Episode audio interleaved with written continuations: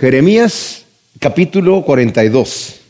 Estamos ya casi al final del libro de Jeremías y lo que vamos a estudiar esta noche son las últimas profecías que dice Jeremías. O sea, sabemos que el libro de Jeremías no está escrito cronológicamente, ¿verdad? A veces eh, vamos a ver, de hecho, más adelante que vamos a, a brincarnos cuando entremos al capítulo 45, que es muy breve, es una profecía que es anterior, ¿verdad? Durante el, reinado del rey Joacim.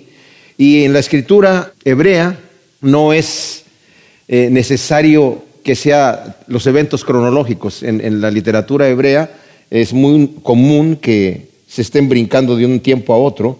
En nuestra mente occidental como que nos cuesta trabajo a veces ubicarnos porque quisiéramos que todo estuviese cronológico, ¿verdad? Primero las primeras profecías y luego como, como vendría siéndose hasta el final. Pero lo que sí vamos a ver aquí es, eh, ya estamos en un tiempo en donde vimos la vez pasada que vino palabra de Dios al profeta Jeremías, eh, eh, la persecución estaba muy fuerte sobre él, y lo metieron a, la cárcel, después lo, metieron, lo quisieron matar, los príncipes, porque estaba profetizando que Babilonia iba a llegar a, a destruir la ciudad. Él, en nombre de Dios, les exhortó a que se arrepintieran y el Señor iba a permitir que la ciudad no pereciera, pero no se quisieron arrepentir de sus maldades. Y al final el rey Sedequías, que lo había puesto Nabucodonosor como rey, lo hizo jurar en el nombre de Dios que le iba a ser fiel, se revela en contra de Nabucodonosor, queriendo buscar ayuda de los egipcios, pero Nabucodonosor derrotó a los egipcios anteriormente, ¿verdad? Y hace varias guerras con ellos y al final los va a derrotar completamente. No vamos a ver eso ahora, pero de hecho no sale aquí en la historia de Jeremías, pero van a ser derrotados completamente por Nabucodonosor.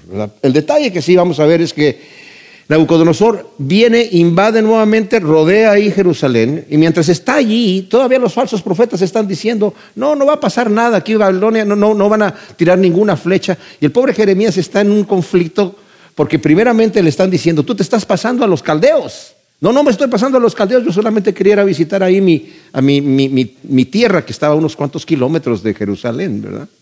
Pero después Jeremías está predicándole a la gente que se pasen a los caldeos. Entonces no, no, no era muy popular su mensaje, ¿verdad? Pero Jeremías, el rey, por fin, Sedequías, le hace una consulta. ¿Hay alguna palabra de Dios para, para mí? Sí, hay una palabra. Y los Nabucodonosor va a venir y va a capturar la ciudad. Entrégate, te ruego que por favor te entregues y, vas a salvar tu familia, te vas a salvar a ti mismo, vas a salvar la ciudad y vas a salvar el templo. Si no te entregas, tú no vas a escapar y la ciudad va a ser eh, totalmente quemada a cenizas, reducida a cenizas.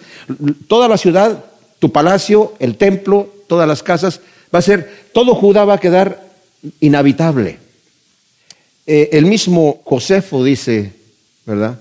Cuando está hablando de esta época, dice, cuando llegaron, por primero por las diez tribus que estaban en el norte, en el reinado de Israel, los asirios llegaron y se llevaron al pueblo de Israel y lo pusieron en otros lugares, ¿verdad? Eh, los deportaron a otros lugares y luego enviaron allí gente que eran de otro lugar para que habitaran allí, que eran los samaritanos. Dice, pero cuando Nabucodonosor destruyó Judá, a nadie puso ahí. Y estuvo inhabitable por 70 años. Estaba desolado. En este caso, en este momento donde estamos aquí, ya Nabucodonosor llegó, eh, conquistó la ciudad, la, incendiaron, mataron al rey Sedequías. Bueno, no, mataron a los hijos del rey Sedequías en presencia de él, mataron a los príncipes que querían matar a, a Jeremías, los degollaron enfrente también del rey, degollaron a sus hijos que eran pequeños, el rey tenía 32 años de edad en ese momento, y le sacan los ojos y se lo llevan a Babilonia. Nabucodonosor pone a otra persona ahí, a Gedalías, como gobernador, pero viene un tipo de linaje real, un judío, que estaba viviendo con los amonitas y mata a, Gedalías. Le habían advertido a Gedalías, los, los, porque cuando se fue huyendo eh, Sedequías salió huyendo hacia el sur, ¿verdad? Lo encontraron, el, ejército de los, de los, babilonios lo encontró cerca de Jericó, ¿verdad? Se lo llevaron al norte donde estaba Nabucodonosor y ahí lo, enjuició, ¿verdad? Degolló a sus hijos, degolló a los príncipes, le sacó los ojos y se lo llevaron. Entonces, eh, uno de los del, linaje de, David, de hecho, que estaba con los amonitas, vino y le dijeron los, los jefes de los, del ejército de Sedequías que habían huido con él, pero en el momento que vieron el ejército de los caldeos, de los babilonios, se escondieron en el campo, ¿verdad? Entonces, a ellos ya no les pasó nada, los dejaron en el campo. Y ya cuando Nabucodonosor dejó a Gedalías, Gedalías le dijo a toda la gente, vengan acá, vivan tranquilos, no les va a pasar nada. Y cuando llegan, le dice Juanán, que era uno de los principales, hay un tipo, Ismael, que vive eh, con el rey de los amonitas, que el rey lo envió para asesinarte. Así que déjame que yo lo mate, nadie se va a enterar. ¿Por qué te han de matar a ti? Si te matan a ti, los caldeos los van a, perjudicar a nosotros, ¿verdad? Nabucodonosor se va a enojar. Entonces, y Gedalías le dijo, no, no es cierto, no es eso, lo que tú dices es mentira. Bueno, viene Ismael y mata a Gedalías. Y ese es el momento donde estamos ahorita, ¿verdad? En ese instante. Está nerviosa la gente. Están ahí todavía los, los, eh, capitanes del ejército, de, de los judíos, ¿verdad? Con toda la gente que recuperaron de Ismael, porque después de haber matado a Gedalías, se llevó a toda la gente de ahí como esclavos, se los iba llevando hacia, para el rey de, los amonitas. Entonces los recuperaron estas personas y Ismael huyó con ocho hombres con el rey de Amón a protegerse allá. Entonces está ahí toda la gente, están en, cerca de Belén, están todos nerviosos y que lo que quieren hacer es irse a Egipto porque tienen miedo de que Nabucodonosor, cuando escuche que mataron al que puso por gobernador, se va a enojar. Ya habían visto lo que había hecho. O sea, cuando vieron lo que hicieron, supieron lo que hicieron con Sedequías, ¿verdad? De matar a sus hijos, matar a los príncipes, sacarle los ojos, dijeron, este señor este, está fuerte. O sea que mejor vámonos a Egipto, ahí nos vamos a proteger, vamos a huir, ¿verdad? Entonces están en este momento. Y dice aquí, todos los capitanes de la gente de guerra, Joanán, hijo de Carea, que ese fue el que le advirtió a Gedalías, ¿verdad?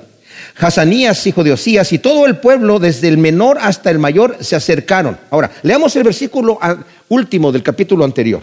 Dice, bueno, del 17, partieron y habitaron en Jerut Mam, que está cerca de Belén, para luego entrar en Egipto, porque temían a los caldeos, por cuanto Ismael, hijo de Netanías, había asesinado a Gedalías, hijo de Aicam, a quien el rey de Babilonia había puesto como gobernador de la tierra. O sea, están nerviosos, se quieren ir, entonces dicen aquí, desde el menor hasta el mayor, dice, se acercaron y dijeron al profeta Jeremías, acepta ahora nuestro ruego delante de ti y ora por nosotros a Yahvé tu Dios, por todo este remanente, porque de muchos que éramos, hemos quedado pocos, así como nos están viendo tus ojos, para que Yahvé tu Dios nos enseñe el camino por donde debemos andar y lo que hemos de hacer. O sea, ese remanente que ha quedado con los capitanes de guerra de Judá, estar, como dije, cerca de Belén con la intención de huir y refugiarse en Egipto por temor a los caldeos, porque Ismael había asesinado a Gedalías.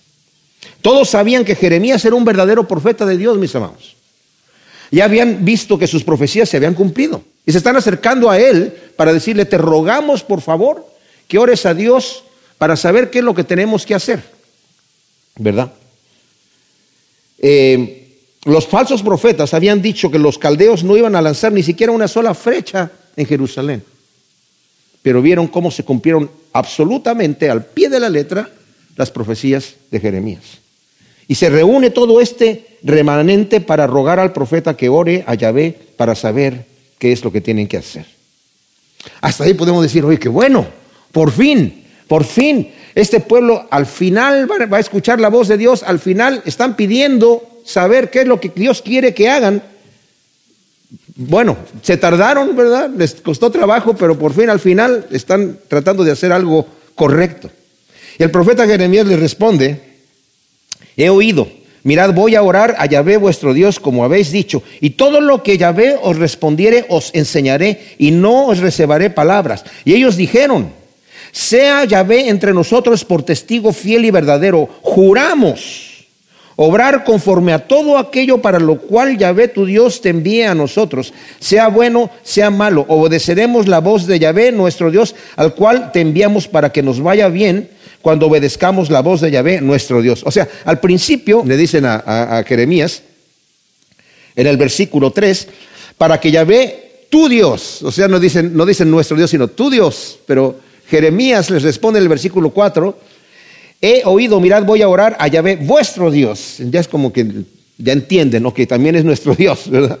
Y ellos dijeron, sea Yahvé testigo por nosotros, fiel y verdadero, juramos obrar todo aquello para lo cual Yahvé, tu Dios nos envía a nosotros. Y sea bueno o sea malo, obedeceremos la voz de Yahvé. Ahora sí dicen, nuestro Dios, al cual te enviamos para que nos vaya bien cuando obedezcamos la voz de Yahvé, nuestro Dios. Ahora, están diciendo, sea lo que sea, sea bueno, sea malo, nos diga lo que diga el Señor, lo que nos diga que hagamos, eso vamos a hacer. Y hasta este momento todavía podemos decir, bueno, gloria a Dios, ¿verdad?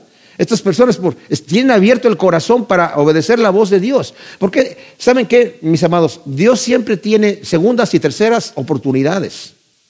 Hay un momento, como lo vamos a ver aquí, en donde cruzan la línea. Cruzan la línea. Y el Señor dice, hasta aquí llegamos, hasta aquí ya llegamos. ¿Cuál es ese momento para la vida de cada uno de nosotros? No sabemos. Pero mientras está el Señor hablando a nuestro corazón, hay, hay esperanza. Y aquí estos hombres están diciendo, lo que diga el Señor, eso vamos a hacer. Estamos desesperados, no sabemos qué hacer. Aparentemente están buscando la voluntad de Dios, mis amados, pero les digo una cosa, esto tiene que ser un ejemplo para nosotros. Ellos ya tienen su mente hecha. Ellos ya, ya saben lo que quieren hacer. Y solamente dicen, bueno, mira, eh, están, de esta manera están pensando ellos. Nosotros queremos ir a Egipto. Queremos que Dios nos diga, vayan a Egipto y yo los voy a bendecir, porque necesitamos el apoyo de Dios. Si no, igual vamos a hacerlo. No importa lo que Dios nos diga, ya tenemos tomada nuestra decisión. Sería bueno que nos apoyara, pero si no nos va a apoyar, vamos a hacer lo que nosotros queramos. ¡Wow! Esa es una lección tremenda. Pablo le escribe a los corintios y les dice, todas las cosas que están escritas están escritas para ejemplo de nosotros, para que nosotros sepamos y aprendamos qué es lo que va a suceder aquí. ¿Verdad? El plan se oye bien. Vamos a Egipto y no nos va a pasar nada. ¿Verdad? Entonces dice, yo voy a orar al Señor. Ahora, nos dice en el versículo 7 que al cabo de 10 días vino palabra de Yahvé a Jeremías. Eh, esto es interesante porque durante todo el tiempo que está Gedalías allí, ¿verdad? Y Jeremías estaba bajo el cuidado de Gedalías. Y, llega este Joanán y le está diciendo a Gedalías, te quieren asesinar un tal Ismael. Jeremías no dice nada. ¿Por qué no dice nada Jeremías? Tal vez porque el Señor no habló nada. Y ahora estos hombres están diciendo, ora al Señor. Y no es que inmediatamente que Jeremías se pone a orar, el Señor inmediatamente le responde. Diez días más tarde es que el Señor le responde. Ahora, ¿por qué diez días? Bueno, porque Yahvé no había hablado al pueblo desde la consulta de Sedequías, dije, y también para indicar que realmente era la palabra de Yahvé la que les va a decir Jeremías. Porque si no, inmediatamente Jeremías les va a decir lo que él quiera decir. ¿Qué es lo que estos hombres van a decir? Dios no te habló, tú estás inventando, ¿verdad? Pero fíjense lo que sucede. Entonces, llamó a Juanán, hijo de Carea, y a todos los capitanes de la gente de guerra que estaban con él, y a todo el pueblo, desde el menor hasta el mayor, y les dijo, así dice Yahvé, Dios de Israel, al cual me enviaste para presentar vuestros ruegos delante de él. O sea, convoca a todo el pueblo, desde el mayor hasta el menor, para darles la respuesta que ellos habían solicitado de Jeremías. Ve y pregúntale a Dios lo que quiere que hagamos y lo que Él te diga, sea bueno, nos parezca bien, nos parezca mal, lo que Él diga, eso es lo que vamos a hacer. Entonces llega Jeremías y les dice, ok, ya tengo la respuesta. Y todos están atentos para escuchar la respuesta. Y luego dice aquí en el versículo 10, si permanecéis quietos en esta tierra, yo os edificaré y no os destruiré. Os plantaré y no os arrancaré, porque me pesa todo el mal que os he hecho. No temáis de la presencia del rey de Babilonia, del cual tenéis temor no temáis de su presencia, dice Yahvé, porque yo estoy con vosotros para salvaros y libraros de su mano. Yo tendré de vosotros misericordia y él tendrá misericordia de vosotros y os hará regresar a vuestra tierra. O sea, les está diciendo, no huyan a Egipto, quédense donde está. Pero como veremos, no es lo que ellos quieren escuchar. Ahora, si obedecen a Dios, Él promete edificarlos y protegerlos. Y hará que el mismo Nabucodonosor los regrese a su tierra en paz. Ahora, las instrucciones de Dios es lo más sencillo hacer. Ni siquiera hagan mal, empaquen maletas, ni siquiera tienen que empacar nada. Regrésense a sus casas, esténse tranquilos. Dios está prometiendo que Él los va a proteger. O sea, no tienen que pasar todo el, ir por el desierto hasta, hasta, hasta Egipto. Y quién sabe cómo les va a ir allá. No, no, no, no. Quédense donde está. Eso es lo que Dios les está diciendo. Él promete, ¿verdad? Protegerlos. Pero si dicen, ahora, fíjense, el Señor les da una instrucción cortita, mis amados, de cómo los va a proteger. Y lo que les va a decir ahora, si no quieren obedecer, es una lista bien larga. Es como en Deuteronomio 28, del 1 al 14, del versículo 1 al 14, el Señor les dice todas las bendiciones que Él va a hacerles si ellos obedecen sus estatutos y guardan sus mandamientos. Pero si no los guardan, las maldiciones que les van a acontecer están desde el versículo 15 al 68, o sea, el sector es muchísimo más grande, ¿verdad? Porque les dice, si no obedecen esto, les que va a pasar. Y si aún no obedecen, entonces yo voy a apretar más los tornillos. Y si todavía no obedecen, mm, les va a ir peor. Y si todavía no obedecen, pa, porque el Señor ya sabe que el corazón de la gente es un corazón de rebeldía total. Y eso, mis amados, es ejemplo para nosotros. Para nosotros. Entonces, pero si decís, dice aquí, no habitaremos en esta tierra, desobedeciendo así la voz de Yahvé vuestro Dios, diciendo, no, sino que entraremos en la tierra de Egipto donde no veremos guerra, ni oiremos sonido de trompeta, ni padeceremos hambre, y allá moraremos. Entonces escuchad la palabra de Yahvé, oh remanente de Judá. Así dice Yahvé Sebaot, Dios de Israel, si volvéis vuestros rostros para entrar en Egipto, y entráis para peregrinar allá, sucederá que la espada que teméis, allí os alcanzará en la tierra de Egipto. Y el hambre del que tenéis temor os perseguirá duramente en Egipto y ahí moriréis. Todos los hombres que vuelvan sus rostros para entrar en Egipto y para peregrinar allí, morirán a espada de hambre y de pestilencia. Ninguno de ellos quedará vivo, ni escapará del mal que yo traeré sobre ellos. O sea, el Señor dice, yo mismo les voy a hacer traer este mal si ustedes se van para allá. Porque así dice Yahvé Sebaot, Dios de Israel, como mi ira y mi indignación se derramó sobre los moradores de Jerusalén, así se derramará mi ira sobre vosotros si vais a Egipto. Y seréis objeto de execración, de espanto, de maldición y afrenta, y no veréis más este lugar. Oh, miren, mis amados, esto es tremendo. O sea, ellos vieron a sus familiares morirse de hambre, vieron a sus familiares, algunos de ellos muertos a espada, de pestilencia y de todas estas cosas. Algunos fueron llevados cautivos a Babilonia. Y dicen, queremos huir de esas cosas. Dice, esas mismas cosas que ustedes temen, los van a alcanzar allá. Si se quedan aquí, yo los voy a proteger y van a estar bien. Si se van allá, las cosas que ustedes temen, los van a ir a alcanzar allá. Entonces ahora Jeremías, ¿verdad? O sea, eh, eh, la orden que Dios les ha dado es lo más fácil, como dije, para hacer, quedarse donde están. Y Dios promete sustentarlos. Y luego dice el versículo 19, oh remanente de Judá, está hablando aquí ya. El pobre Jeremías, por favor, otra vez les está diciendo, escuchen, escuchen lo que les está diciendo al Señor, obedezcan. Yahvé ha hablado sobre vosotros, no entréis en Egipto. Sabed ciertamente que en este día os lo he advertido. ¿Por qué os engañáis a vosotros mismos? Vosotros me enviasteis a Yahvé vuestro Dios, diciendo, ora por nosotros a Yahvé nuestro Dios y haznos saber todas las cosas que Yahvé nuestro Dios diga y lo haremos. Yo os lo he declarado y no habéis obedecido la voz de Yahvé vuestro Dios, ni todas las cosas por las cuales me envió a vosotros. Ahora pues sabed, por cierto, que a espada y de hambre y de pestilencia moriréis en el lugar donde deseasteis entrar para evitar ahí. O sea, Jeremías ya sabe que el corazón de la gente está para irse a Egipto. Todavía ni siquiera le han respondido a Jeremías. Pero le van a responder. Y le responde lo siguiente. Cuando Jeremías terminó de comunicar todo al pueblo, todas las palabras de Yahvé, el Dios de ellos, es decir, todas las palabras que Yahvé, el Dios de ellos, les había hablado, Azarías, hijo de Osaías, y Joanán, hijo de Carea, y todos los varones, fíjense cómo dice aquí, los varones arrogantes respondieron a Jeremías, mentira dices, no te ha enviado Yahvé nuestro Dios para decir no vayas a Egipto para peregrinar ahí, sino que Baruch, hijo de Narías, te incita contra nosotros para entregarnos en manos de los caldeos para matarnos o llevarnos cautivos a Babilonia. O sea, cuando Jeremías termina de hablar, estos señores y todos los varones arrogantes acusan a Jeremías de mentir y de hacer a Dios mentir. Estás haciendo a Dios que mienta. Te has dejado influenciar por Baruch, que le escriba, a quien lo acusan de traición. Este hombre nos quiere vender a los caldeos. Pero fíjense, ellos mismos no creen eso.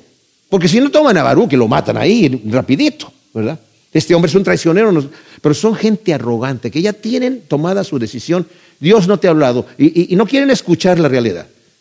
No quieren escuchar esto, sino que eso es lo que pasó. Es obvio que esa excusa ridícula demuestra que no, ellos no, no, no estuvieran confundidos, sino que han determinado rebelarse en contra de Dios. Entonces, así Juanán, hijo de Carea, y todos los capitanes de la gente de guerra junto con el pueblo, no obedecieron la voz de Yahvé para quedarse en tierra de Judá, sino que Juanán, hijo de Carea, y todos los capitanes de la gente de guerra reunieron al remanente de Judá, fíjense esto, al remanente de Judá que había vuelto de todas las naciones de la dispersión para habitar en Judá hombres y mujeres, niños y princesas y cuantos Nabuzaradán, capitán de la guardia, habían encomendado a Gedalías, hijo de Aicam, hijo de Safán, y también al profeta Jeremías y a Baruch, hijo de Nerías, y entraron en tierra de Egipto, no obedeciendo la voz de Yahvé, y llegaron a Tafnes. Ahora, esto es tremendo porque de manera prepotente y arrogante, toda esta gente de guerra no solamente no obedecen el, el mandato de Dios, sino que aún forzan al remanente que están allí que habían venido a habitar en tierra de Judá. Se vienen ustedes también con nosotros. Y tú también, Jeremías. Y tú también, Baruch. Y todo el mundo. A, la fuerza nos vamos a ir a Egipto. No se va a quedar nadie aquí. Porque lo más fácil hubiera sido, ¿sabes qué, Jeremías? Haz lo que tú quieras, nosotros nos vamos a ir a Egipto. Todos los capitanes del ejército, y quédense los que se quieran quedar aquí. No, forzan a toda la gente a llevarse al Egipto. O sea, e, e, es una rebelión ya descarada, ¿verdad? Entonces, el versículo 8 dice, entonces la palabra de Yahvé llegó a Jeremías en Tafnes. Ya habían entrado a esta ciudad de Tafnes. Toma en tu mano piedras grandes y entiérralas con eh, argamasa, o sea, con barro en el pavimento que está en la puerta de la casa de Faraón en Tafnes a vista de los hombres de Judá. Y diles, así dice Yahvé Sebaot, Dios de Israel, yo mandaré a buscar a Nabucodonosor, rey de Babilonia, mi siervo, fíjese cómo le dice, mi siervo, y colocaré su trono sobre estas piedras que he, escondido, y él extenderá su pabellón sobre ellas. Vendrá y asolará la tierra de Egipto, el destinado a muerte a muerte, el destinado a cautiverio a cautiverio, el destinado a espada a espada. Prenderá fuego a los templos de los dioses de Egipto y los quemará, y a ellos los llevará cautivos, así como el pastor se sacude la capa, limpiará la tierra de Egipto y saldrá de ahí en paz. Quebrará también las estatuas de Betsemes que están en tierra de Egipto y quemará a fuego los templos de los dioses de Egipto. ¡Wow! O sea, al entrar en Egipto, Jeremías recibe nuevamente esta palabra de Yahvé, del pueblo rebelde, y Dios le, eh, eh, ordena, tómate unas piedras grandes y colócalas ahí a vista de toda la gente. Y sobre estas piedras va a, Nabucodonosor a poner su, trono. ¿Saben qué? Que hubo un descubrimiento que hicieron unos arqueólogos que encontraron las piedras allí en Egipto, ¿verdad? Se dice esto, ¿verdad? Jeremías les anuncia nuevamente acerca del castigo que Yahvé traerá contra ellos por haberse rebelado en Egipto. El mismo Nabucodonosor, a quien tanto temían, va a venir, no solo va a colocar su trono sobre esas piedras, sino que aún va a matar al faraón y a muchos egipcios y judíos, y además destruirá los ídolos de Egipto y todo el mal que temían que les vendría en Judá, los va a alcanzar en Egipto. El Señor les dijo, yo los voy a librar aquí, los voy a proteger si se quedan aquí. Pero si se van allá, lo que ustedes están temiendo, yo voy a hacer que les llegue allá. Ahora, en el capítulo 44, mis amados, vamos a ver algo tremendo aquí. Porque cuando vemos tanta necedad del pueblo de, Israel, ¿verdad? De Judá, que sí entiendo yo que hayan estado desesperados. Aparentemente podríamos pensar, bueno, ¿y, no será que estaban confundidos? ¿No será que en realidad sí pensaban, este Baruch es un traicionero? como le habían dicho a Jeremías, y quiere entregarnos en manos de los caldeos, y por eso tú estás diciendo que nos quedemos aquí en, en la tierra de Judá, pero en la realidad cuando venga aquí Nabucodonosor va a querer vengarse de la muerte de Gedalías y no sabemos qué nos va a hacer a nosotros, y tú quieres que nos quedemos aquí, no nos podamos quedar aquí porque es traición lo que están haciendo ustedes. ¿Realmente sería que estos hombres estuvieran confundidos? No. Vamos a ver aquí en el capítulo 44 lo que realmente hay en el corazón de la gente. Cuando hay una rebeldía, así mis amados, la gente no piensa lógicamente. El pecado puede cegarnos de una manera tan terrible que no vemos la realidad. No vemos la realidad. Entonces, si leemos el capítulo 44, ya esta gente ya está en Egipto. Ya tienen varios días ahí, ¿verdad? Oráculo que tuvo Jeremías acerca de todos los judíos que moraban en la tierra de Egipto, que vivían en Migdol, en Tafnes, en Memphis y en la tierra de Patfos, que decía, Así dice Yahvé Sebaot, Dios de Israel, vosotros habéis visto todo el mal que traje sobre Jerusalén y sobre todas las ciudades de Judá. Pues he aquí que el día de hoy son una desolación y nadie vive ahí por causa de la maldad con que se empeñaron en provocarme, yendo a quemar incienso, honrando a dioses ajenos que no habían conocido ni ellos, ni vosotros, ni vuestros padres. O sea, estos judíos que ya llegaron a, Egipto, mis amados, ya se habían dispersado. Llegaron en Tafnes, según el, el, versículo 7 del capítulo 43, ¿verdad? Llegaron a la ciudad de Tafnes. Pero ahora nos dice aquí el versículo primero que ya están dispersados en Migdol, Tafnes, Memphis y en la tierra de Pactor. Y viene este mensaje a Jeremías, al pueblo que están seguramente ahí reunidos para algún festival, alguna cosa, ¿verdad? ¿Y qué es lo que dice aquí? Les hace recordar todo el mal que trajo el Señor cuando estaban en Judá, por causa de qué? De sus maldades y de sus abominaciones, su idolatría, provocando así a ira al Señor.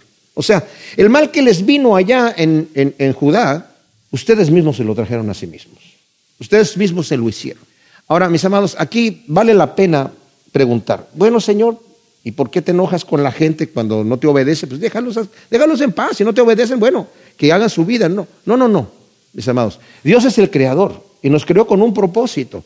Y Él es el que dice, como he dicho en otras ocasiones, Él es el que raya la cancha. Yo no la rayo, ¿verdad? Él es el que dice cómo se tiene que hacer la situación. Y tenemos un propósito. A Él le costó su sangre comprarnos a nosotros. Ni mi cuerpo me pertenece, dice la escritura, que mi cuerpo es, ah, lo, compró el Señor. A veces pensamos, bueno, solamente mi alma. Eh, no, el Señor dice que todo, todo nuestro ser, espíritu, alma y cuerpo, esté consagrado al Señor, porque hablando del cuerpo, el Señor, eh, Pablo les dice a los, a los corintios, ¿verdad? Tu cuerpo le pertenece a Él. El Señor te compró con su sangre. Y Él espera obediencia. ¿Por qué? Porque lo que Él nos pide que nosotros hagamos es para nuestro beneficio. ¿Saben una cosa, mis amados? El Señor nunca nos va a pedir que hagamos alguna cosa mala, alguna cosa destructiva, alguna cosa que digamos en cierta manera nada más porque es desagradable. Porque a veces pensamos, yo antes tenía esa idea, yo crecí en México viendo a los, a los eh, religiosos, ¿verdad? Golpeándose el pecho, caminando de rodillas, haciendo grandes peregrinaciones. Poco antes de llegar al lugar sagrado iban eh, caminando de rodillas a punto de sangrarse. Y yo pensaba, ¿será que a Dios le gusta que la persona sufra? Como dice la canción, porque Dios me hizo quererte para hacerme sufrir más. O sea, ya quería que sufriera y como tú no me correspondes, me hizo quererte. Dios quiere que sufra. Y una de las cosas que ahí me sorprendió cuando empecé a leer la escritura, cuando dice el Señor, si tu hijo te pide un pan, ¿tú le darías una piedra? Si te pidiera un pez, ¿tú le darías una serpiente? ¿Verdad que no? Y si ustedes que son malos saben tratar bien a sus hijos, ¿qué esperan de nuestro Padre que está en los cielos? Pero la religión pinta un cuadro de un Dios que quiere verme ahí, golpearme el pecho, andar todo así, triste. No, mis amados. Dios lo, lo que me prohíbe es lo que me hace daño, lo que me, lo que me perjudica a mí y perjudico a los demás. Todo lo que es bueno, todo lo que es agradable, el Señor me dice, dale, dale. Yo he venido para que tengan vida y tengan vida en abundancia. Yo he venido para que tengan gozo y no un gozo barato, un gozo profundo, un gozo completo. Para eso ha venido el Señor. Eso es lo que quiere de mí. Entonces tengo que yo someterme a sus mandamientos, someterme a sus planes, entender. Necesito tener la mente de Cristo para entender que lo que Dios me está pidiendo es bueno. Porque por naturaleza pienso al revés. Por naturaleza le llamo bueno a lo malo y malo a lo bueno. ¿verdad? Entonces necesitamos que el Señor nos vaya cambiando. Bueno, esta gente cree que rebelándose contra Dios va a estar mejor.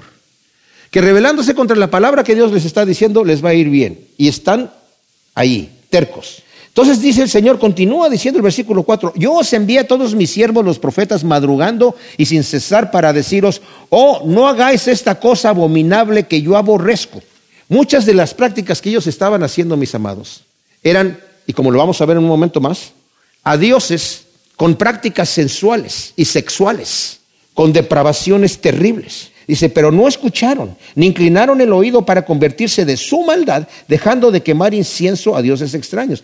Ahora no pensé, bueno, nosotros ya en nuestra época no hacemos eso, ¿verdad? No, no quemamos incienso a dioses extraños, extraños, ¿verdad? No somos idólatras como esta gente, no tenemos muñequitos allí, pero, pero adoramos a los mismos dioses. El dios del placer, ¿verdad? El dios del, del poder, el dios del sexo, ¿verdad? Ilícito. No que el sexo sea malo, pero tiene que estar bajo el contexto que el Señor lo creó, ¿verdad? Y el Señor dice, y ustedes están haciendo estas cosas abominables que yo aborrezco. No hagas estas cosas. les recuerda que fielmente les ha estado enviando profetas para amonestarlos y guiarlos al arrepentimiento, pero ellos no han querido escuchar la voz de Dios, sino que han seguido en su rebeldía adorando a otros dioses.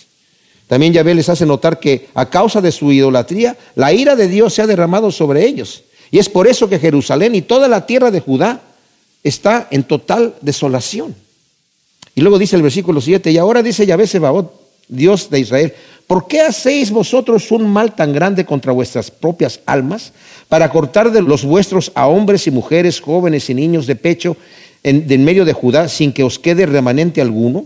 Provocándome a ira con la obra de vuestras manos, quemando incienso a otros dioses aquí, en la tierra de Egipto, a donde habéis entrado a peregrinar, de suerte que os acabéis y lleguéis a ser maldición y oprobio entre todas las naciones de la tierra. Fíjense, empezamos a ver ya parte de la razón por la cual estaban en Egipto. Entraban a una tierra en donde continuaron con sus idolatrías, ¿verdad? Continuaron provocando a Dios a ira, porque ellos sabían que si se quedaban en la tierra de Judá a obedecer la voz de Dios, tenían que obedecer también sus mandamientos, someterse a la santidad, arrepentirse de sus abominaciones, y no estaban dispuestos a hacer eso. A ver, lo vamos a ver aquí, lo va, lo va a decir en un momento más, ¿verdad? Entonces, el Señor les hace una solemne amonestación preguntándoles por qué quieren continuar en su rebelión y en su idolatría para hacerse aún más mal contra ellos mismos y contra sus hijos. El Señor ya les había advertido que si continuaban en su obstinada rebeldía, llegarían a ser objeto de burla y desprecio para el resto de las naciones. Hay muchos versículos anteriores que les he dicho, ustedes van a ser objeto de burla cuando la gente los llegue. Es más, algunos comentaristas piensan y, creen que en el momento que llegaron a Egipto, la gente de Egipto ni siquiera los quería ahí. ¿Qué están haciendo ustedes aquí? Váyanse de aquí. Fueron objeto de burla aún cuando estaban ahí. Y aún en Egipto, continúan con sus abominables idolatrías. Entonces el versículo 9 dice, ¿acaso habéis olvidado las maldades de vuestros padres? Fíjense, las maldades de vuestros padres, las maldades de los reyes de Judá y las maldades de sus mujeres, vuestras propias maldades y las maldades de vuestras mujeres que cometieron en la tierra de Judá por las calles de Jerusalén.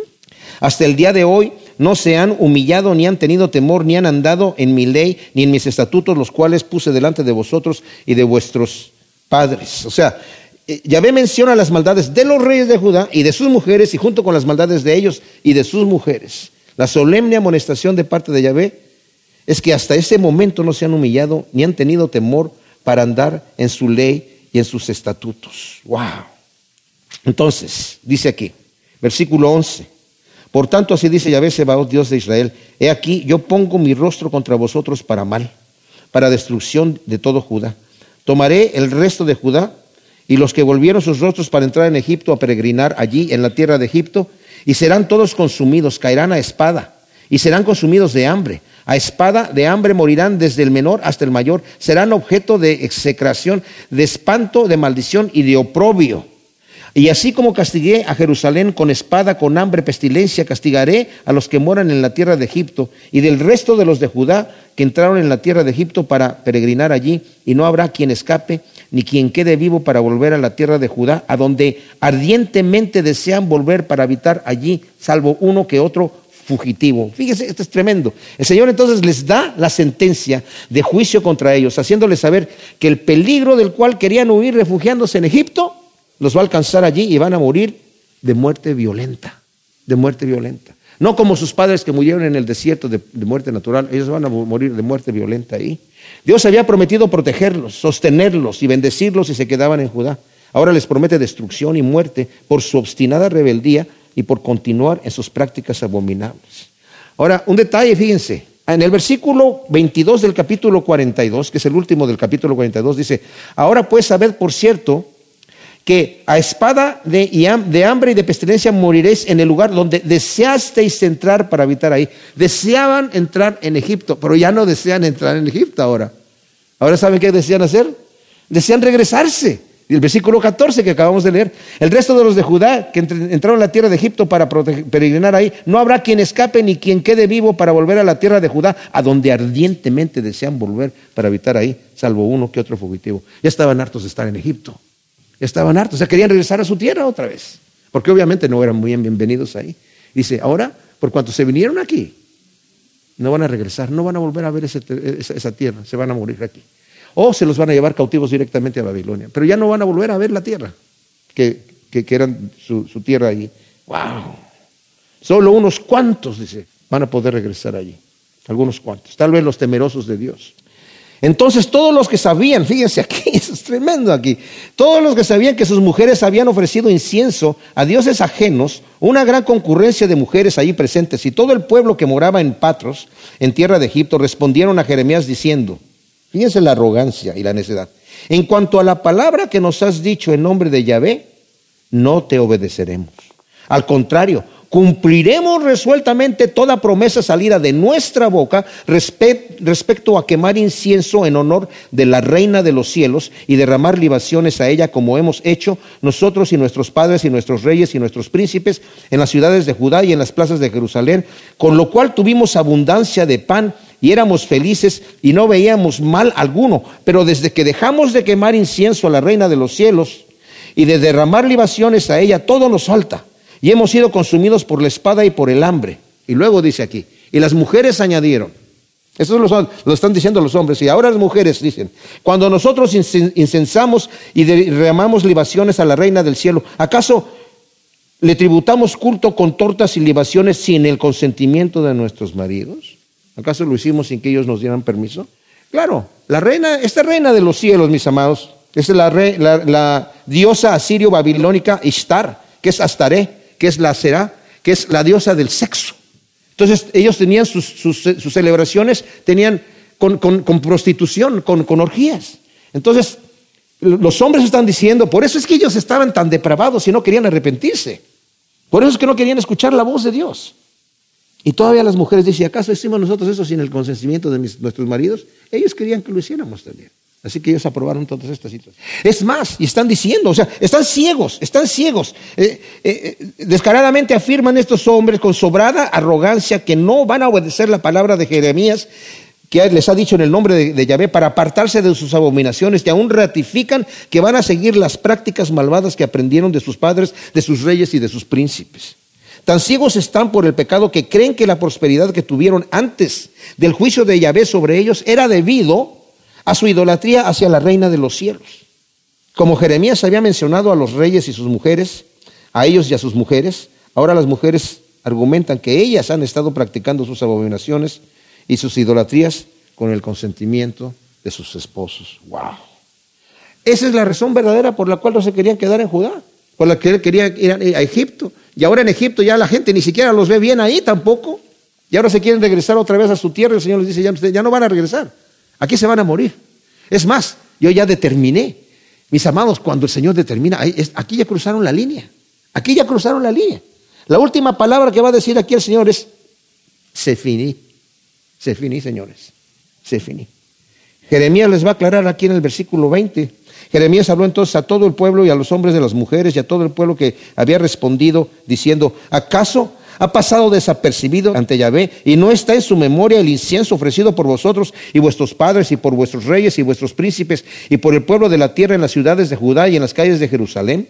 Por eso, ante la maldad de vuestras obras y las abominaciones que habéis hecho, Yahvé no lo pudo sufrir más y vuestra tierra fue puesta en asolamiento, en espanto y en maldición hasta quedar sin morador como está hoy. Por lo mismo que ofreciste incienso, pecaste contra Yahvé y no obedeciste la voz de Yahvé, ni anduviste en su ley, ni en sus estatutos, ni en sus testimonios. Por eso ha venido sobre vosotros este mal como hasta hoy.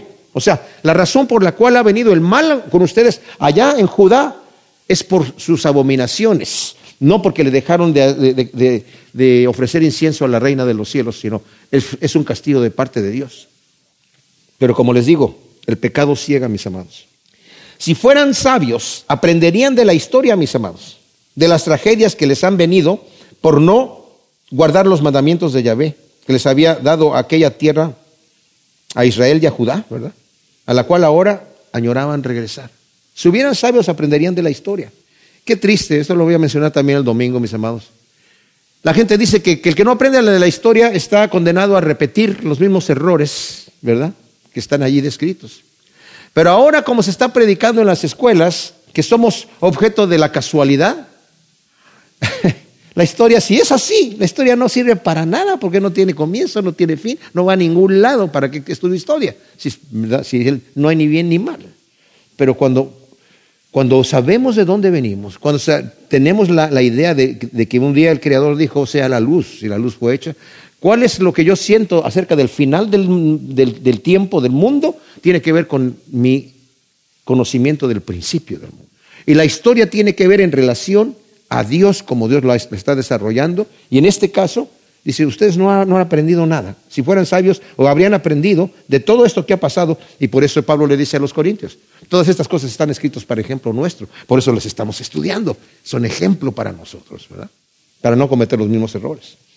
Y luego dice en el versículo 24, Jeremías dijo a todo el pueblo y a todas las mujeres y todos los de Judá que estás en la tierra de Egipto, oíd la palabra de Yahvé. Y aquí, mis amados, es donde el Señor les va a decir, se acabó, damas y caballeros.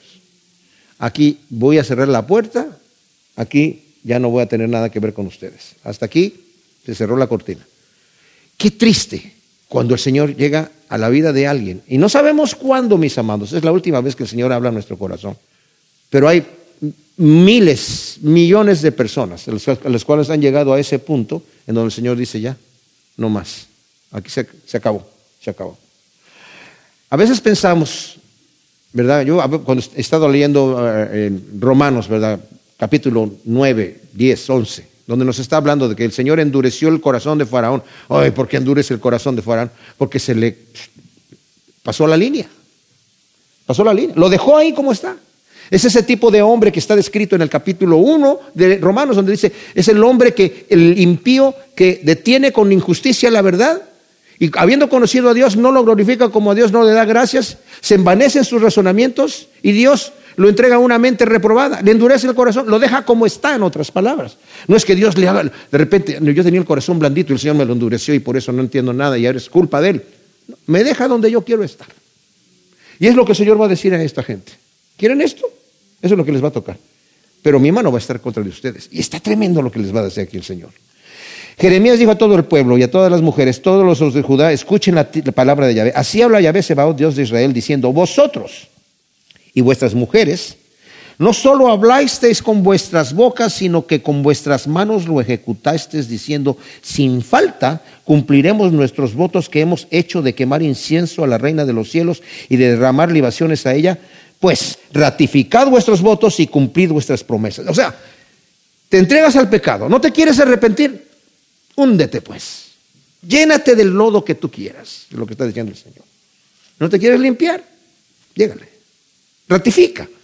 No te quieres, no quieres escuchar, dice, el Señor mismo dice en Génesis, ¿verdad? Mi, espíritu no va a, a, a contender con el hombre para siempre.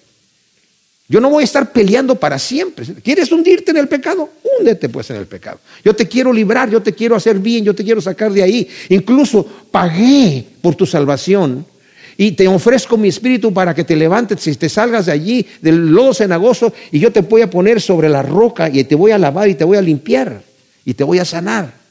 Es que no quiero. O entonces quédate ahí, pues. Wow, está tremendo. Pero judíos, todos los que habitáis en Egipto, oíd el oráculo de Yahvé. He aquí, fíjense, juro por mi gran nombre, dice Yahvé, que mi nombre no será pronunciado más por la boca de ningún judío en toda la tierra de Egipto, diciendo, vive Adonai Yahvé.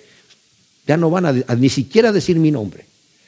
Juro, dice, por mi gran nombre, que ustedes ni siquiera van a mencionar mi nombre. O sea, aquí terminamos la relación, cortamos limpio. ¡Wow! He aquí, dice, yo vigilo sobre ellos para mal y no para bien. Y todos los hombres de Judá que están en tierra de Egipto serán consumidos por la espada y por el hambre hasta que perezca del todo.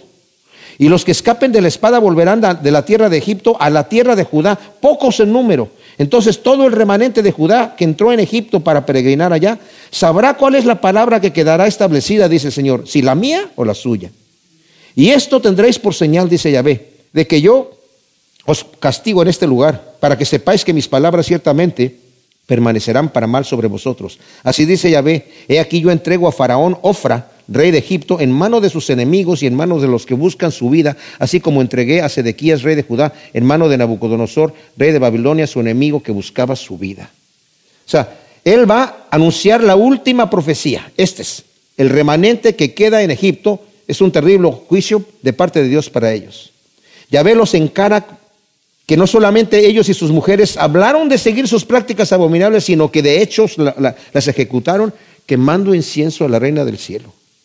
Y Yahvé en su santa ira jura por su gran nombre que el nombre de Yahvé no será más pronunciado en la boca de ellos. Dios le cierre la puerta, cruzaron la línea. Cruzaron la línea.